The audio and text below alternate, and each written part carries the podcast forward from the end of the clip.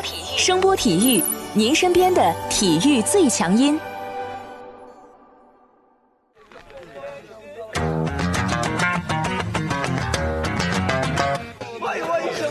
Yo, yo, it's boogie time, so come on, let's swing it? 看 NBA 风云，聊 NBA 故事，这里够有趣，这里够专业，没错，这里就是大话 NBA。I be the show, make a room, shake it, shaking it down. I be the nigga with a high profile. Everybody come on, we be the shakers with a crazy style. And then shocking the world, cause we the flow, shake his speed, make it rockin' the city. 欢迎大家收听新一期的大话 NBA，我是小老弟。节目一开始呢，老弟我依然要为武汉加油，为湖北加油，为中国加油。同时呢，我要为我们节目的一位听众加油。这位朋友呢，目前正在跟白血病病魔做抗争啊。祝福的话我就不说了，有点俗套。希望呢，我跟有才的这个小节目能一直给你带来快乐。朋友，不要放弃希望，我相信你会重返球场的。近期呢，我会尽快安排一期你喜欢的球队的节目，因为这个球队不太好说啊，原因你也懂的。我尽快做，加油，朋友，不要放弃希望。这期节目呢，依然是我一个人陪大家聊 NBA 啊，原因很简单，不说了。都懂，希望大家体谅啊。NBA 常规赛呢，目前进入了三月的冲刺阶段啊。节目一开始呢，我们先来看看截止到上周日东西部的一个排名情况啊。西部这边排名第一的是湖人，四十五胜十三负；第二是掘金，第三是快船。掘金和快船啊，呃，上周末打了一场遭遇战啊，结果呢很出人意外啊，快船爆锤了掘金。目前呢两个队同为四十胜十九负，但是因为胜负关系的原因呢，快船目前排在第三位，排在第四位的是火箭，三十九胜二十负。第五位的是爵士，三十七胜二十二负；排在第六的是雷霆，三十七胜二十三负啊。雷霆应该说比较不爽啊，刚刚被字母哥带领的雄鹿暴打了一顿。排在第七的是独行侠，三十六胜二十四负；排在第八位的是灰熊，二十九胜三十一负；排在第九位的球队已经变成了鹈鹕，最近他们蹿升的很快啊，成绩呢来到了二十六胜三十三负，应该说他们还是有相当的希望挤进西部前八的啊。排在第十位的是马刺，老爷子依然保留着自己连续带队进入季后赛的一个火种啊，希望马刺加油。排在第十一位的就是有才的开拓者了，嘿 嘿最近有点惨啊，利指导一不打球，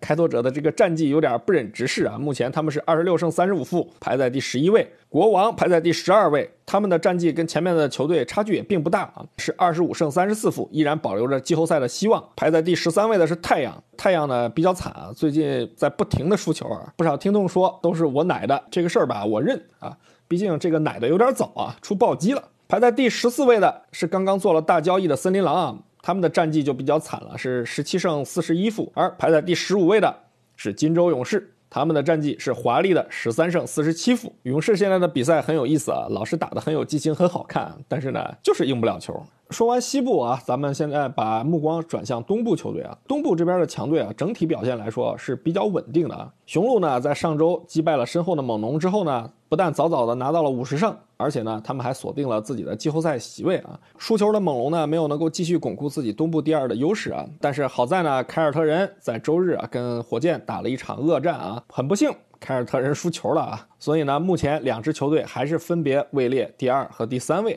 热火呢，在全明星周末之后，他们的表现出现了一些波动啊，五场球输了三场，而且分别输给了老鹰、骑士和森林狼啊，比较惨。目前呢，是跟七十六人缠斗在了四至五位的位置。呃，赢回了奥拉迪波的步行者呢，果然出现了我比较担忧的情况啊，这个黑豹奥拉迪波的比赛状态恢复的比较缓慢啊，但球队的整体表现呢还算可以啊，他们依然咬住了热火和七十六人，在第二集团的争夺里面并没有掉队。七至八位的球队啊，分别是魔术和篮网，呃，两支球队还是那个。样子啊，虽然身后有点追兵啊，但他们前面积攒的本钱还不至于让他们去太担忧后面追赶的球队啊。呃，唯一算得上变数的就是欧文赛季报销了。不过我觉得这都不太重要，因为这个球队的整体实力也就这样啊。前些日子还传出什么篮网准备搞三巨头，要把那几个能打的什么勒维尔啊、丁威迪啊、贾莱特阿伦啊打包交易啊，不知道真的假的，这些都是休赛期的事儿啊。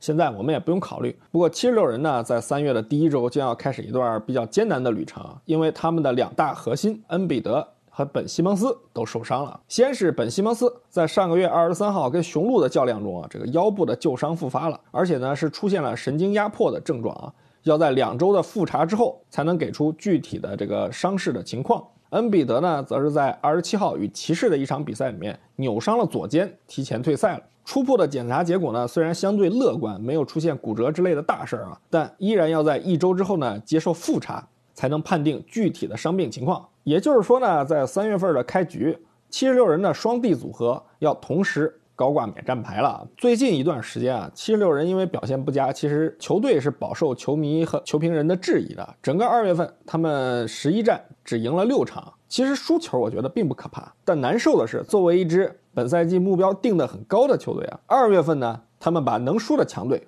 全部输光了。面对直接的竞争对手凯尔特人和热火，两场大败。对话东部老大雄鹿也是输得很惨，让他们高价打造的死亡五大阵容啊，看起来好像也没什么用嘛。最后连骑士都输了，并且呢期间啊还传出了一些不和谐的球队内部的传闻啊。所以我觉得要论蛋疼的程度啊，七十六人的老板如果说他第二，我觉得没人敢认第一，比较难受啊。但难受的根源究竟在哪儿呢？我觉得不是战绩。为什么这么说啊？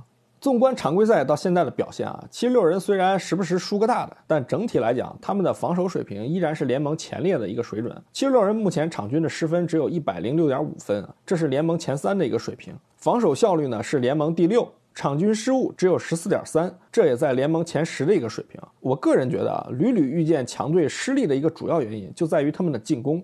球队的场均得分呢只有一百零八分，这是什么水平？这是联盟下游的水平。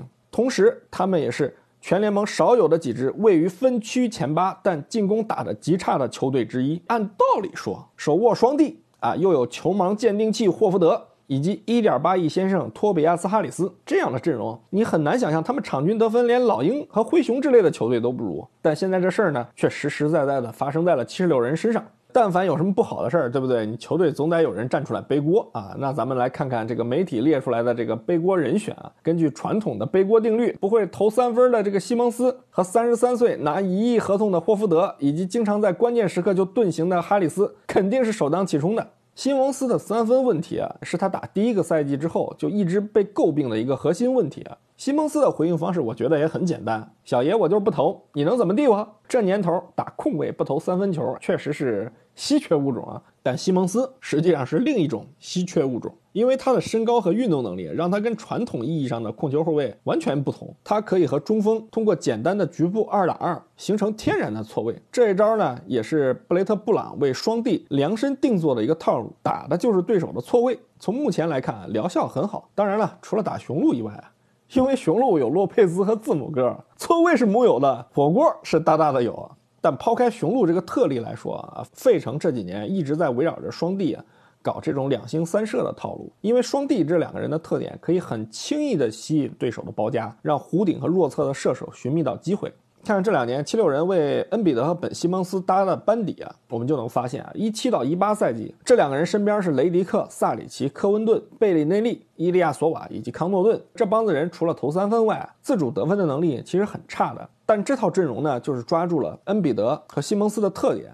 所以呢，西蒙斯在自己打的第一个 NBA 赛季，就跟恩比德把费城带到了东部第三的位置，并且呢，在季后赛里面打到了第二轮。在那个赛季啊，西蒙斯已经完全展现出他极强的这个助攻能力和为射手创造空间的一个能力。但季后赛呢失利呢，也让七十六人制服组意识到啊，他们除了恩比德一个人在季后赛的比赛中具备了攻坚能力外，其他人还是不行。为了出成绩，他们急切的需要在保持外线火力的情况下。找到那个能替恩比德和本西蒙斯分担进攻压力，同时弥补本西蒙斯技术缺陷的一个帮手。于是呢，在一八到一九赛季啊，小吉米驾到了，并且呢，又搞来了具有一定持球进攻能力的哈里斯啊，再加上当时还在队里的雷迪克以及老将斯科特啊，七十六人实际上给双帝配了一套更具侵略性的一个射手组合，而且呢，特点各异。虽然那个赛季他们还是止步了第二轮，但七六人在那个赛季的季后赛展现出了非常强大的战斗力。为什么这么说呢？我们不要只把目光放在当时如猛虎出笼一般的莱昂纳德身上，他投进的最后绝杀啊是可以吹一辈子。但我始终认为，在那个系列赛里面，真正导致七十六人七场比赛落败的一个关键因素是猛龙的小加索尔。恩比德的 NBA 生涯里面从来没有被一个对手这么恶心过。但为什么这么好的一套阵容最后还是散伙呢？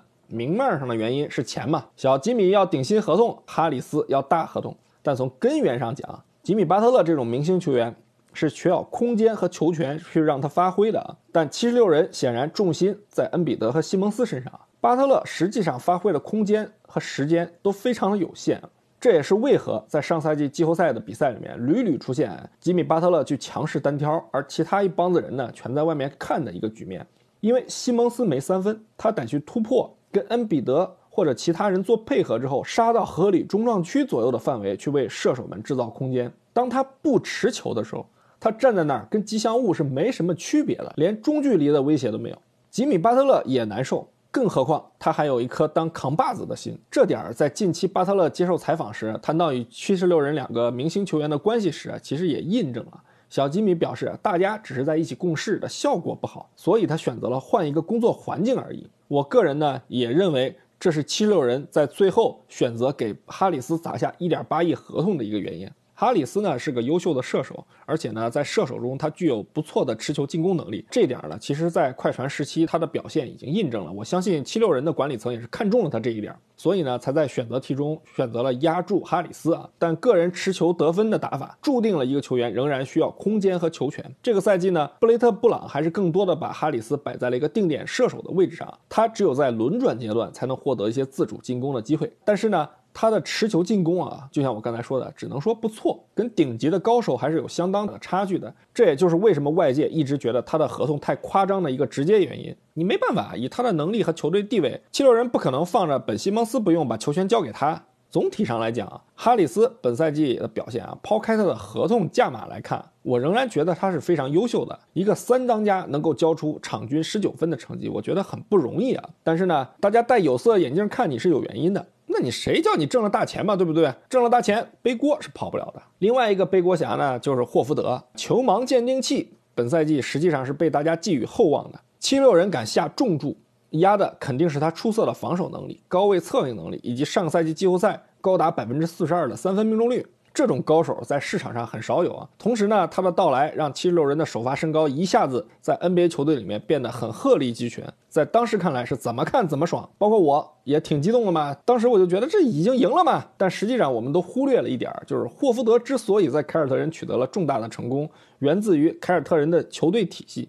以及霍福德在进攻端扮演的这个戏份，七六人本赛季一开始的如意算盘是让他去防守，让他去拉开空间，轮转阶段来带一带二阵容，弥补弥补阵容深度所造成的一个短板。至于为他设计战术，给他球权，我觉得七十六人的态度是这事儿先放放。霍福德呢，在凯尔特人时啊，是要求他不断的通过挡拆或者守地手，让霍福德首先进入进攻位置。其他人通过跑动去发挥霍福德做球的能力和中距离投篮的这个技术特点，但在七六人呢，说实在的，我觉得他更多的是被当一个蓝领去用了。一亿的价码，你弄个蓝领，哎，是不是有点过了？碰巧呢，霍福德这个赛季啊，手感冰凉，完全没有前两个赛季三分线上的风采啊，拉开空间的作用也完全起不到。虽说这家伙有常规赛装死的前科啊。但这个赛季百分之三十三的三分命中率，说实在的，真的下降很大，我挺无语的。哥，你这装死装的有点真吧？所以呢，我个人觉得这些原因就是霍福德一直跟恩比德打不出什么良好化学反应的根源。那最后怎么办呢？布雷特·布朗没办法了，只能让他去打替补。但打替补，霍福德面对的情况是：首先，他们的替补太菜了，唯一能打的科尔克马兹被提进首发了；其次呢，他们依然没有围绕霍福德去搞一些套路出来，而且呢，球权始终不在霍福德手里。结果呢，就是恶性循环。那霍福德呢，在进攻端毫无作用，反而是因为年龄大了，腿脚不利索的这个特点。开始被对手看在眼里了，而且呢，咱们讲道理啊，霍福德在失去了凯尔特人整体体系的掩护下啊，他再次面对字母哥的时候，被这个希腊神兽，我觉得打的有点像智障了。去年呢，小吉米不高兴了，可以选择跑路；今年的霍福德非常的不高兴，前一段时间对着媒体也说他在进攻端的戏份太少了，怎么怎么怎么怎么样。但是呢，他的合同我估计是没人敢接盘了。我估计啊，这安吉在电视机前看七六人的比赛的时候，嘴角肯定是微微一笑。让你小子贪钱，反正就是这么一顿折腾啊！七十六人从前几个赛季拥有众多高质量射手的情况下，本赛季突然发现他们双子星身边除了哈里斯，一个能投的都没有，只能用约什、理查德森、斯科特、科尔克马兹这些人去比划比划。理查德森其实并不准，是个偏防守型的后场；斯科特能攻能投，但防守没法看，打强队不敢用。科尔克马兹呢，跟斯科特类似，能力是有限的。这哥们儿是个把常规赛当季后赛打的主，态度很好，但真到了季后赛，他这个能力是 只能呵呵了啊！如此一来，七六人本赛季也就顺理成章的成为了联盟里面三分球得分很少的几支球队之一啊。即使他们拥有一个非常善于为射手创造机会的本西蒙斯，那怎么办呢？七六人为了解决这个问题啊。从一月份开始，内部挖掘了米尔顿，一个一八年的二轮秀，引进了伯克斯和格伦罗宾逊三世这两个在勇士本赛季打得挺嗨的小伙子。意图很明显嘛，三个人都是投手，而且呢，伯克斯和格伦罗宾逊在勇士的时候是可以持球投三分的。就这么两个在勇士拿底薪的球员跑来七六人之后，伯克斯立马进入了轮换，场均出场时间有接近二十分钟。罗宾逊更是在七场球里面首发了三场。至于疗效嘛，伯克斯。六场球好像到现在只投中了六个三分，他的命中率是百分之二十五点五，跟在勇士的百分之三十八相比啊，一个天上一个地下。罗宾逊呢，目前三分球还没开张，我只能说啊，何止一个惨字啊，还不如在勇士继续刷数据呢。哎，幸好他们内部发掘的这个米尔顿啊，算是有所斩获，表现挺好，在二月份里面呢打出了几场好球啊。但现在很尴尬的是什么？双帝全都跪了。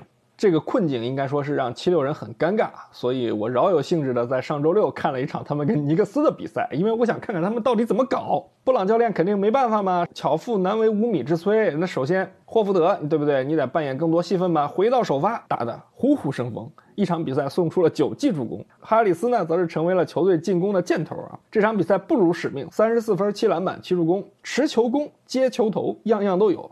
一场比赛打下来，全队五人得分上双，送出了三十二记助攻，投出了百分之四十八点四的三分命中率啊，成功的在主场干掉了尼克斯啊。可以看出来，霍福德和哈里斯啊，其实在战术和球权得到支持之后，还是能够打出非常好的进攻效果的。但这场球是他们打尼克斯打成这样，看看他们之后要面对的对手——快船、湖人。双帝现在伤了啊，对霍福德和哈里斯这些球员来讲，我觉得是个机会啊，是证明他们自己真正价值和正确打开方式的一个良机。但对于布雷特·布朗和球队的管理层来说，我觉得可能是个头疼的问题啊。最好的球员打不了，如果霍福德、哈里斯真挑起大梁了，等双帝回来，今后球队的战术和打法该如何设计呢？因为如果这两个人打得好，而且效果还非常非常的好，那么等于你之前的这些东西要推倒重建了，并不合适。但从另一个角度上讲，在赛季已经打完三分之二的情况下，如果三月份因为双帝的伤病而掉了队，这就等于完全否定了他们在休赛期对于球队的一个规划和运作，也会让他们成为最大的一个笑话。所以我觉得啊，这三月份注定啊，七六人要陷入一个非常艰难的困境啊。虽然说球队的困境肯定也给了球员机遇啊，但你真的很难说清楚这对于谁会是件塞翁失马焉知祸福的事儿。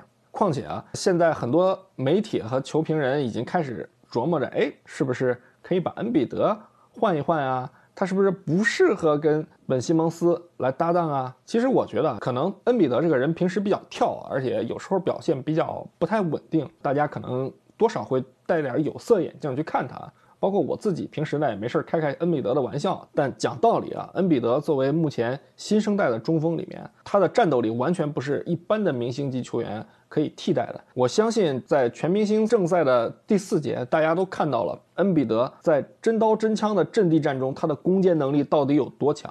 实际上，恩比德这几年他。进步也是有的，只不过并不像大家想象的一样进步的那么快。但对于任何球队来讲，我觉得恩比德完全都可以成为一支球队的基石。如果说七十六人因为球队在一个阶段陷入困难而选择去交易恩比德，我觉得这个想法真的是很愚蠢的。在我们这一期节目更新的时候啊，七六人呢将在周一的早上迎战快船啊。在没有了本西蒙斯和恩比德的情况下，我特别有兴趣的想看看七六人这些球员以及他们的教练布雷特·布朗。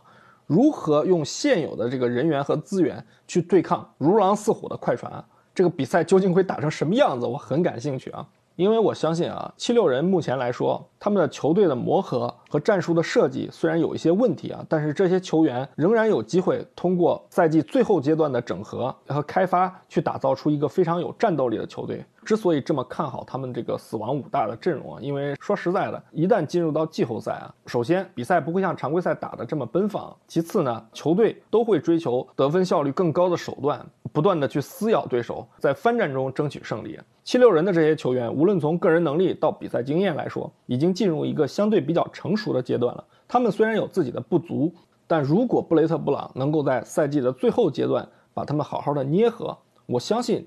这些球员依然能在双帝归来之后，让这支球队发挥出极强的战斗力！我个人觉得啊，在这个比较艰难的时期，可能恰巧也会是七六人的一个很好的机遇，让他们通过在双帝不在的情况下，让自己球队里的球员更好的去展现自己，给他们发掘出更多的战术选择。如果双帝的伤病不严重，能够顺利的回归，我相信啊，在这个赛季的季后赛，七六人依然在东部具有很强的竞争力。好，这期节目呢聊了聊七六人，不知道七六人的球迷啊，对于目前球队的现状是怎么一个看法？也希望各位听众在节目下方给我们留言，谈谈你自己的看法。好，本期节目就跟大家聊到这里，感谢大家的收听，我是小老弟。